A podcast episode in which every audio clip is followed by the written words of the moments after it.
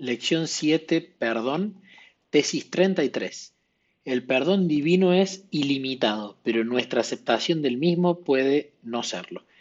Versículos base, versión NBI, Mateo 18 del 21 al 22.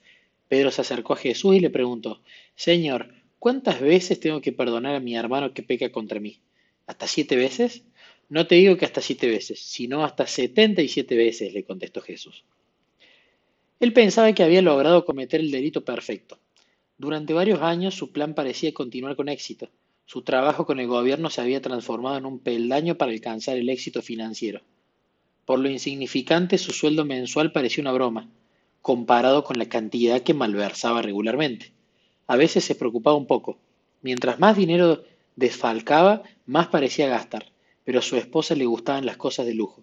Sus hijos estaban habituados a la buena vida, así que puso sus temores de lado y continuó con su plan. Pero cierto día se le desmoronó todo su mundo. Inesperadamente los auditores del gobierno le vinieron a revisar las cuentas y no tuvo tiempo de cubrir sus huellas. Para espanto y consternación suyo, lo llevaron a prisión y lo acusaron de deber más de 10 millones de dólares al gobierno. No podía comprender en qué había gastado tanto dinero. No se podía imaginar siquiera lo que le sucedería ahora. Su esposa y sus hijos serían humillados, le quitarían su preciosa casa y el producto de su venta se utilizaría como pago inicial de la deuda. Pero aún después que se liquidaran todas sus posesiones, todavía debería varios millones. ¿Y cómo podría abrigar siquiera la esperanza de urdir otra trama con el fin de recuperar sus bienes si estaba allí encerrado en una cárcel? Por fin llegó el día de comparecer a la corte. Hizo lo único que podía hacer.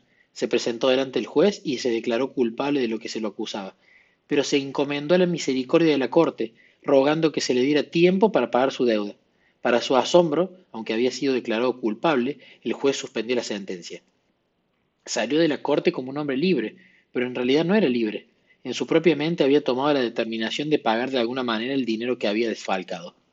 Si no lo hacía, sentía que quedaría eternamente en deuda con el gobierno. Mientras regresaba a casa, se presentó la primera oportunidad. Se encontró con un compañero de trabajo que le debía 30 dólares. No era mucho, pero le servirían para comenzar. Y además ahora él mismo tenía que subsistir y sin la ayuda de la entrada extra. Así que le exigió el pago de los 30 dólares. Su compañero de trabajo afirmó que no tenía dinero, pero hacía tiempo que la deuda debía haberse pagado, y el acreedor ya había sido suficientemente generoso, de modo que puso una demanda contra el hombre en la Corte de Asuntos Menores. Pocos días más tarde, cuando se consideró el caso, el juez resultó ser el mismo que lo había dejado en libertad. Cuando el juez vio que el demandante era el mismo hombre que recientemente había estado en la corte como acusado, se enojó mucho. Inmediatamente tomó las medidas necesarias para reconsiderar el caso de la sentencia suspendida. Y el hombre fue encarcelado, en tanto que los cargos contra su compañero de trabajo quedaban anulados. Este relato, que se registra en Mateo 18, enseña una verdad muy importante con relación al perdón. El perdón de Dios es ilimitado.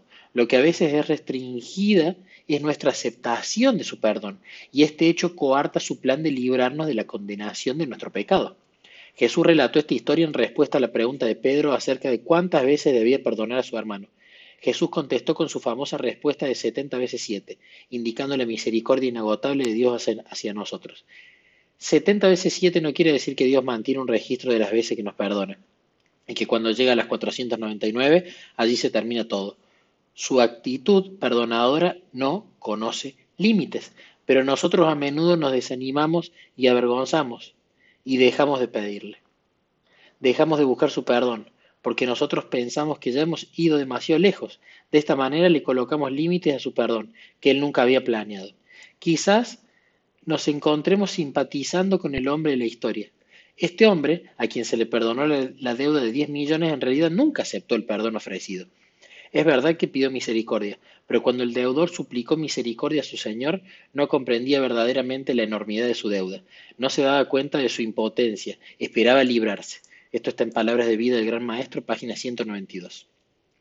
El trato que dio su compañero de trabajo demostró su fracaso en aceptar el perdón ofrecido, y cuando el juez revisó la sentencia y envió al hombre a la cárcel, en realidad no hacía otra cosa que aceptar la propia elección del hombre. Dios nunca impone su perdón a ninguna persona.